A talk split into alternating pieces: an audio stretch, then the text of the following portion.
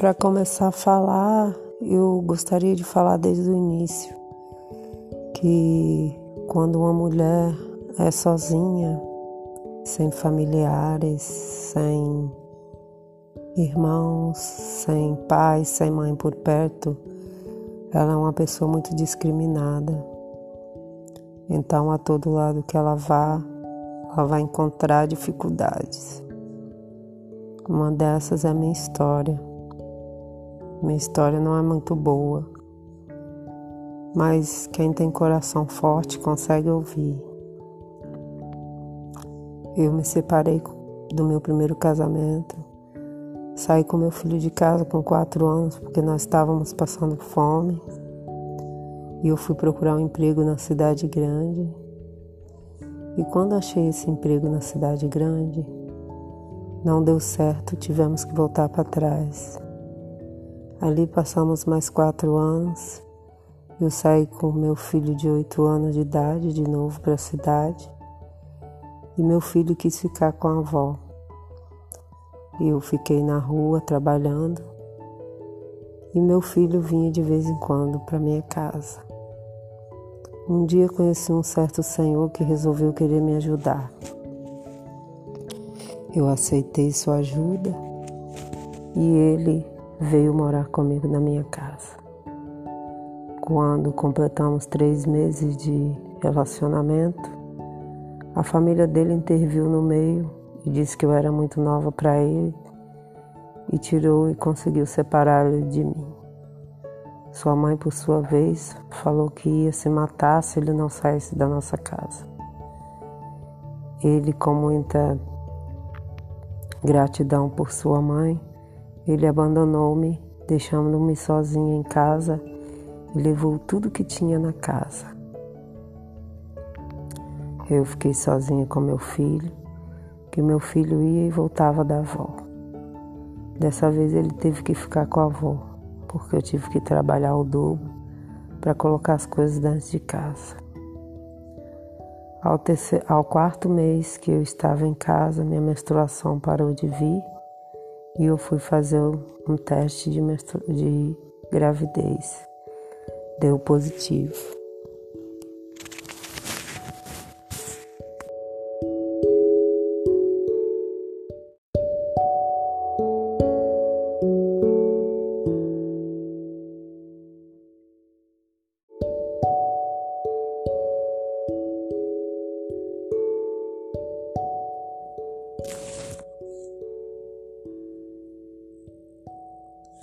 Então, quando eu descobri que estava grávida, levei o resultado do exame na casa deles e eles falaram que o filho não era deles. Então começou uma saga na minha vida muito grande, a qual não teve um desfecho muito bom. Eu fui para casa, eu fui passar a minha gestação sozinha, sem ajuda e sem emprego. Meu filho mais velho teve que ficar com a avó de uma vez, porque aonde eu ia procurar trabalho quando estava grávida, não conseguia trabalho, porque as pessoas não davam, porque o menino estava na minha barriga crescendo e eu não tinha ajuda de forma, de jeito nenhum. Eu morava de aluguel e tinha que pagar os aluguéis da casa. E com a ajuda de Deus, eu consegui pessoas para me ajudar e a prefeitura também, também. E quando completei os nove meses para ter um menino, com muita luta, eu fui até a maternidade a pé, peguei minha bolsa e o médico falou: Eu vou fazer uma cesariana em você porque você parece que passou um pouco da hora de ganhar o neném.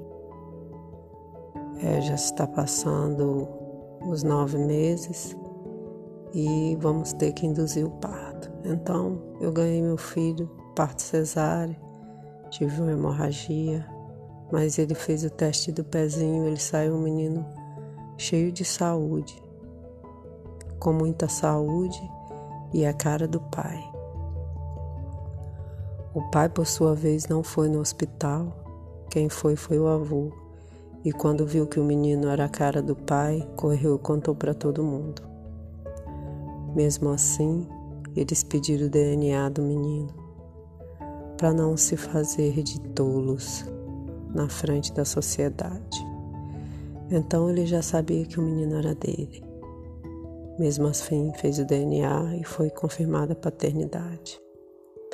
Depois disso, começou a tristeza na minha vida, a luta daquela gente para tirar o menino de mim. Foram quatro anos consecutivos até que eles tiraram o menino de mim. Alegaram várias coisas e aqueles que têm hoje em dia, ou como no passado, aqueles que têm mais pode mais. Então, aos quatro anos de idade, meu filho foi morar com o pai por determinação da justiça, porque uma mãe não pode ter um filho e lutar para sustentá-lo, que é errado. Já tem que ter tudo pronto na justiça desse mundo. Uma mãe não pode lutar e trabalhar, deixar um filho na creche. Não.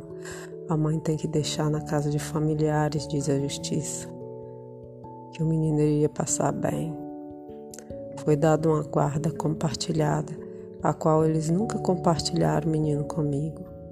Eu sempre ia na casa deles, tomava nomes feios.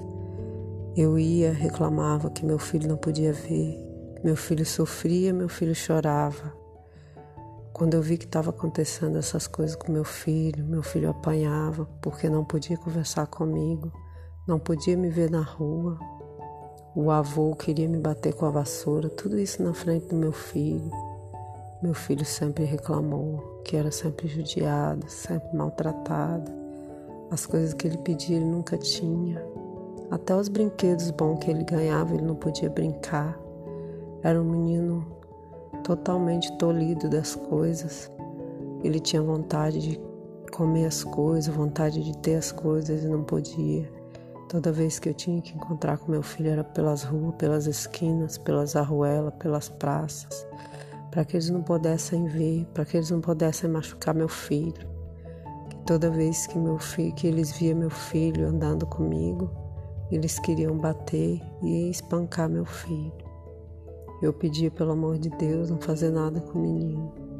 Então aos poucos fui deixando de ir lá para abrir a mão para ver se meu filho vivia melhor com eles. Então fui fazer um curso no Rio de Janeiro, a qual me tornei técnico em necrópsia e fui trabalhar nesse ramo. Mas o meu coração sempre estava aqui com ele. Então eu voltei. Quando eu voltei, meu filho já estava grande e não se conformava, como se fosse ainda uma criança, como se ainda estivesse precisando da mãe. Tudo ele me pedia, tudo eu dava para ele. Eu sempre estava na rua procurando ele, sempre ficava nas esquinas esperando ele. E sempre quando ele ia na escola, eu não conseguia falar com ele porque a diretora não deixava nenhum das escolas particulares. Elas são assim, elas recebem ordem. Mesmo assim, há um coração, há uma diretora, há uma mãe, as mães têm filhos. Eu era tratada como se eu não tivesse filho nenhum, estudando naquela escola particular. Então um dia vi meu filho na saída da escola e rapidamente eles ligaram para o pai do menino que rapidamente chegou lá e me viu conversando com meu filho. E meu filho foi embora para casa. Quando chegou lá, meu filho tomou tapas, supapões e soco na barriga. Eu fui atrás do conselho tutelar falar, mas eles não me deram ouvido, porque eram parentes das pessoas, da família, do pai do meu filho. Ah, houve tanta injustiça com a vida do meu filho meu filho, com 12 anos, vai ter a vida ceifada por um descuido do pai, porque o pai deixou passar da hora, a avó deixou passar da hora, trataram o menino a soro, com água, não deram remédio para meu filho, não me chamaram na hora que meu filho estava no hospital. Isso meu filho já estava com 12 anos de idade. Ele veio a falecer. Eu falava para ele, meu filho, Deus fará justiça. Mas eu, eu, a justiça que eu queria é que meu filho com 12 anos soubesse falar e querer morar comigo. Então eu aguardei esse dia que o juiz e que a família ia querer me devolver o que não era deles. A justiça que eu falava com meu filho, Deus vai fazer justiça, foi porque eu queria que meu filho viesse morar comigo. Então, com 12 anos, ele poderia ter a vontade própria de morar. Mas ele foi tolhido. Prepararam um colégio, um internato para ele em Anchieta, aqui na região praiana do Espírito Santo, a qual ele não queria ir. Às vezes eu via ele, ele falava: Mãe, eu não queria ir estudar num colégio interno, eu não sei se eu vou voltar. Eles falaram que eu nunca mais ia voltar para essa cidade. Então, daí, eu não vi mais meu filho. Eu só fui ver meu filho depois que ele chegou da, do necrotério, ele eu tenho uma reclamação a fazer junto com esse podcast. Aquele que estiver me escutando, que possa me avaliar, que possa me responder o que uma mãe que já está correndo atrás que foi no Ministério Público, que houve testemunho dizendo que meu filho sofreu a semana inteira com taquicardia. E eles só levaram o menino duas vezes no hospital. A primeira vez ele estava bem, foi medicado. Depois não deram mais remédio para o meu filho. O meu filho, na quinta-feira, meio-dia, recebeu a visita de Marta Comarela e sua cunhada e me encontraram na capela da funerária e falaram. Seu filho já estava sofrendo, era meio-dia. O pastor que estava do meu lado e um senhor escutou elas falando. Então há testemunhas oculares que foi visto que meu filho foi deixado para derradeiro, foi deixado sofrer, agonizando dentro de casa. Um guerreiro aguentou até uma hora da manhã, em que o pai dele resolveu levar ele para o hospital, nas palavras da avó, que ele não queria que morresse em casa. Uma frieza, uma história terrível que teve esse desfecho. Eu procurei fazer tudo certo. Não briguei com família, não corri atrás de nada. Deixei meu filho. Tenho arrependimento de não ter fugido com meu filho. Quando meu filho tinha quatro anos, eu fugi, mas eu tive que voltar. Eu fui para todo lado, não teve esperança. A família não me aceitava por ser pobre, mas queria meu filho. Mas no final, quiseram a morte dele porque ele já estava ficando rapaz e ia herdar uma certa parte da família. E eles não queriam isso. Então eles procuraram a morte dele. Eu falo da avó e do pai. Não sei se o avô teve conhecimento disso, pois o avô já não tinha muita força na mente.